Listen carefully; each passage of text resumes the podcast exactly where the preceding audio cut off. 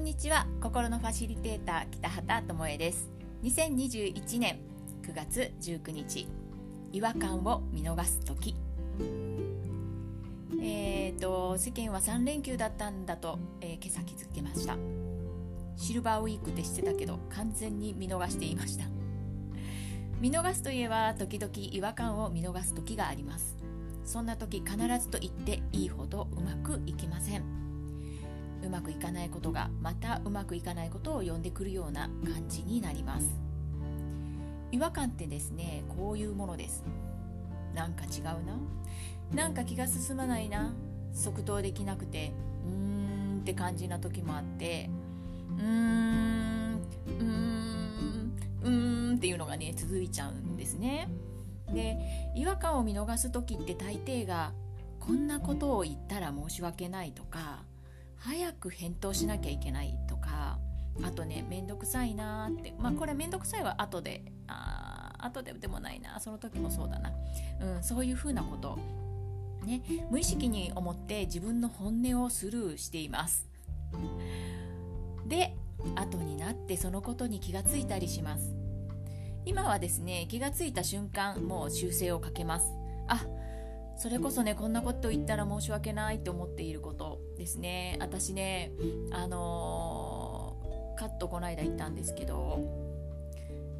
翌日からああやっぱしもうちょっと切ってもらえばよかったとかね。あもうちょっとね段入れてもらえばよかったってね後悔し始めました。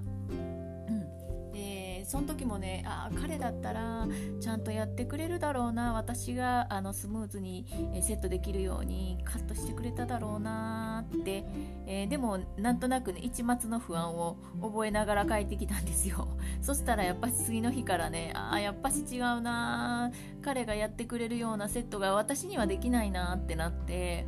あー段を入れた方がスムーズにでしかもあんまりこう手を入れずにセットできるだろうなって思って、えー、ふつふつと23日過ごしてたんですよねで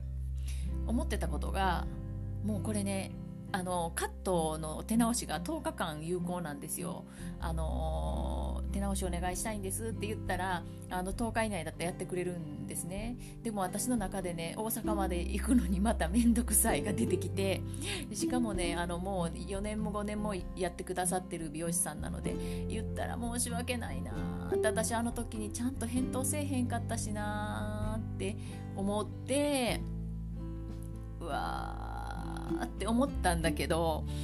あかんこんなん1ヶ月も持たへんわ髪の毛と思ってもう10日以内だったのですいませんって直ししてくださいってお願いしたんですよ。もうここの時はね申し訳ないとかめんどくさいとかこの2つがね発動しちゃったんですけどでももうねあのその後切ってもらったらやっぱりねあのすごくスムーズにあのセットができてねあやっぱりよかった行ってよかったすっきりしたもうなんか心のわだかまりが取れたのと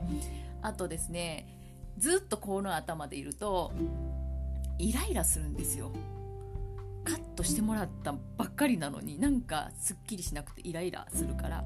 本当良かったなと思ってます。でねまたですねこのブログに書いてあるのはほんの小さなことだったんですけどあのモーニングに行ったんですね。でお店を探す時にねフレンチトーストが美味しそうと思ってね初のお店に行ったんです。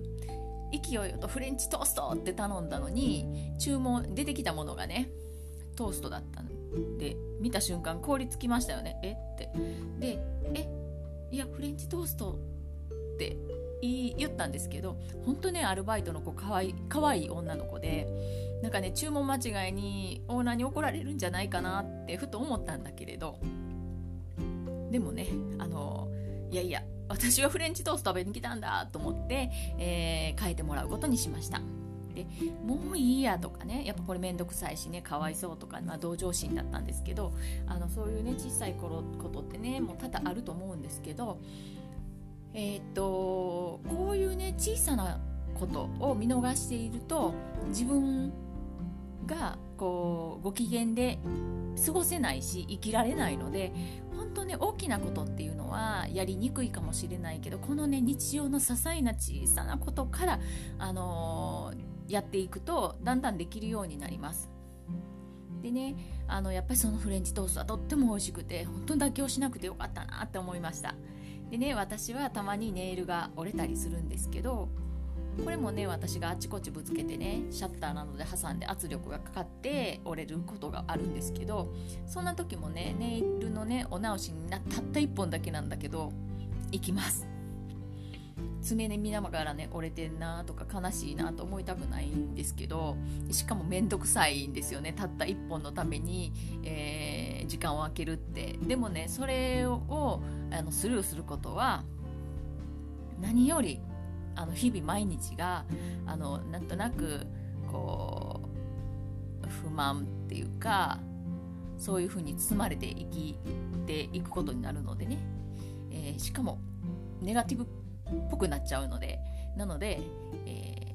ー、お直しにねいつもね快、えー、く迎えてくれるネイリストさんには感謝しかないんです。はい、でこんな小さなこと些細なことなんですけどその小さな些細なこことが心のどこかに引っかかってて違和感として残るんです。そして、えー、無意識に意識してますそれを。でうまく流れるはずなのに逆行を起こすということが目に見えないエネルギーの世界で起こっていきます。些細なことを適当にするということは大きなことも適当にするということなので大きなことほど本音が言えないということにねつながっていきますからこのどうでもいい些細なことをちゃんと自分の本音と合わせていってみてください。それができるようになると流れがスムーズになってうまくことが運ぶようになりますよ。はい。では今日はここまでです。バイバイ。